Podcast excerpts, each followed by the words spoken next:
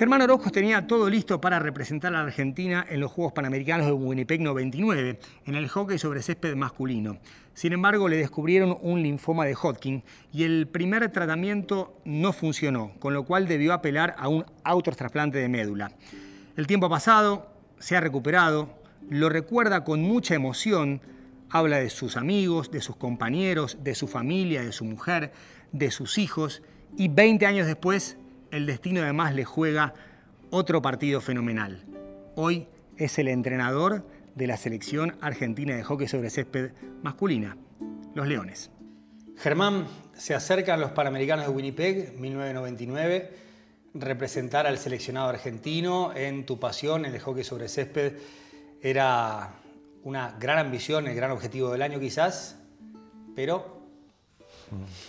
Pero se vino el mundo abajo. Este, sí, creo que era mi sueño jugar un Panamericano para después poder participar en un Juego Olímpico. Este, y bueno, hubo una circunstancia ahí en el camino que me dejó fuera. ¿Cómo fue la circunstancia? ¿Cuándo empezás a sentir que algo en el cuerpo no anda bien? La realidad es que yo me empecé a sentir mucho más cansado de lo que realmente me sentía habitualmente, por más de que estábamos entrenando muchísimo, uno sabe el cansancio que tiene en el cuerpo. Y ese fue un, fue un detonante para mí en darme cuenta de que algo estaba mal. Eh, y bueno, y a partir de ahí también, ¿no? Empezar con la locura de decir, no, bueno, mañana me hago el giro y no voy a entrenar para descansar bien. Y de repente eso no, no era suficiente. Eh, tuve fiebre esa noche, entonces me venía bien la excusa de no ir a entrenar. Pero al día siguiente me levanté sin fiebre y ya la noche siguiente volví a tener fiebre y esas cosas me preocuparon un poco y a mi vieja también. Y bueno, empezamos a averiguar a ver qué pasaba. Empezás a averiguar y a veces el resultado es incluso peor de lo que te imaginabas. Bueno, una fatiga, un cansancio, chao. No sé, hasta si querés mononucleosis. Eh, yo tuve mononucleosis y, y estaba cansadísimo, no sabía por qué, hasta que me hice los estudios pero a vos te diagnostican algo mucho más severo de lo que incluso vos y tu familia se imaginaban.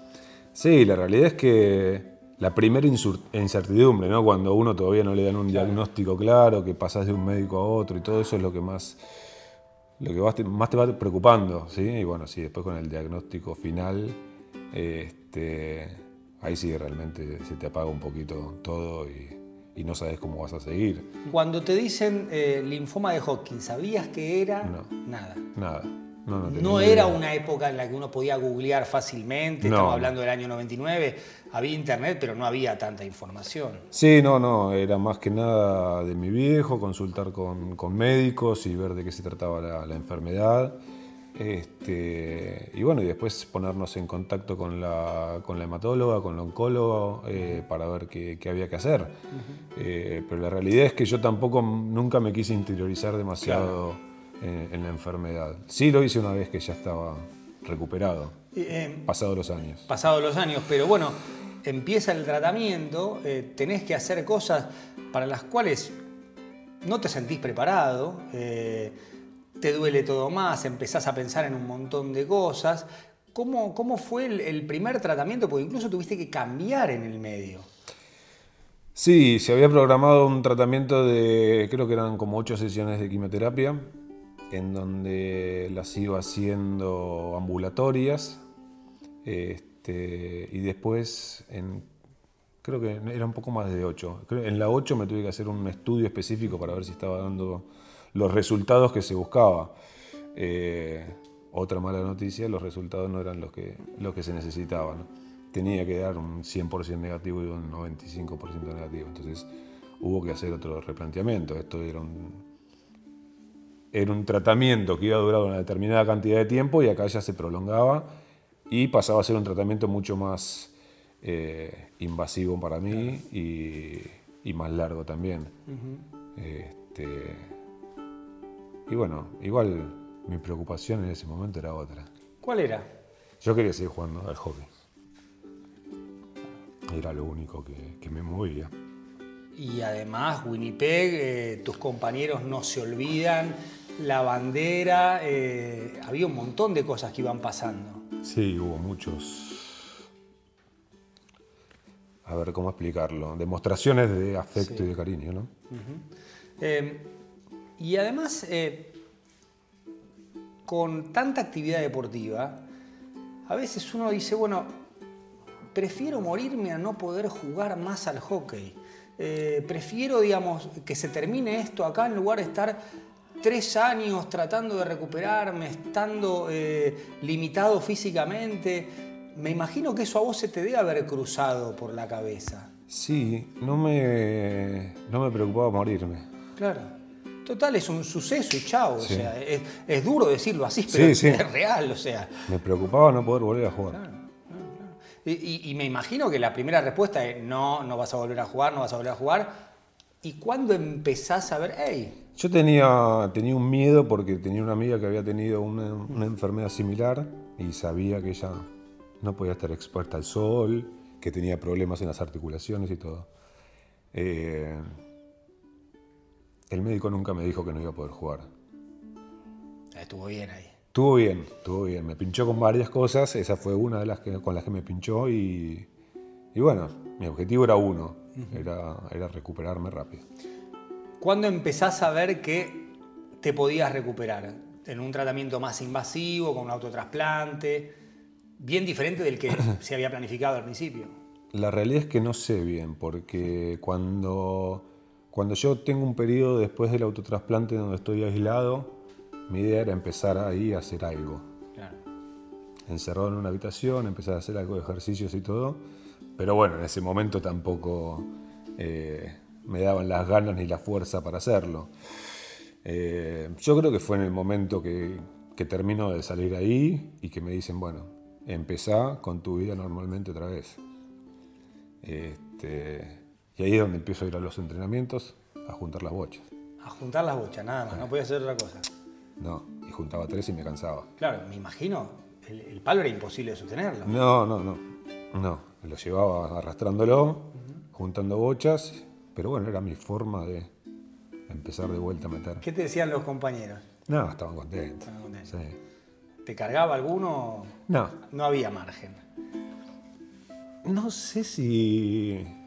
O quizás te admiraban si mirá, o sea, venía de pasar una situación mm. complicada y ahora está con nosotros acá juntando bochas. Ellos la vivieron mucho conmigo. ¿Compartiste mucho con ellos? ¿O te guardabas algunas cosas para vos? No, no, no. Las charlas de siempre las seguimos teniendo. Este se juntaban en mi casa y yo no estaba capaz. Entonces son cosas que te marcan, ¿no? ¿Estabas en pareja en ese momento? Y me imagino que en algún momento es, bueno, este tratamiento invasivo puede desembocar, no sé, en esterilidad, en infertilidad. Y uno a los dos tenías 23 años, piensa en tener hijos, armar una familia. ¿Cómo, cómo fue ese, dilema de, bueno, quizás esté bien, pero el costo que tenga que pagar es demasiado alto? Sí, me, creo que fueron dos días antes de que haga el, el primer tratamiento, la doctora me comenta. Entonces, bueno, fuimos a, un lugar especializado, eh, que, que, existía la posibilidad de quedar estéril y que, bueno, que para, para tener chances en el futuro uno tenía que hacer nada, la criopreservación. entonces, bueno, fuimos los dos días a, dejar las muestras y, pensar en futuro, que eso ayude. este, en el momento, te repito, no es que lo proyectas tanto, ¿sí? Pero bueno, después cuando se te acerca esa, esa instancia, te das cuenta que fue fundamental. Fue fundamental. ¿Y cómo se llaman las, de, preservación. Eh, Juan Martín, que tiene 12, y Matilde, que cumple 10 horas. Obviamente saben la historia. Saben, no sé si están tan al tanto de, todo.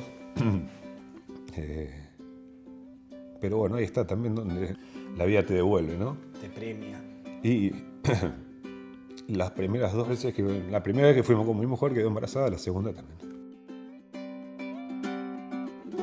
¿Cómo ha sido vivir con cáncer? ¿Qué te ha enseñado? Y te hace, te hace replantearte muchas cosas, restarle importancia a las cosas que no, no son importantes, valorar al que te des al lado. la familia, los amigos. ¿Cómo fue tu relación con los médicos? Eh, me decías recién que no querías saber tanto, pero llegó un momento en el que la información para vos era necesaria, saber si estabas mejor, si estabas peor. Mira, la primera entrevista con el, con el médico que me iba a hacer el autotrasplante yo no fui. Imagínate lo que me interesaba.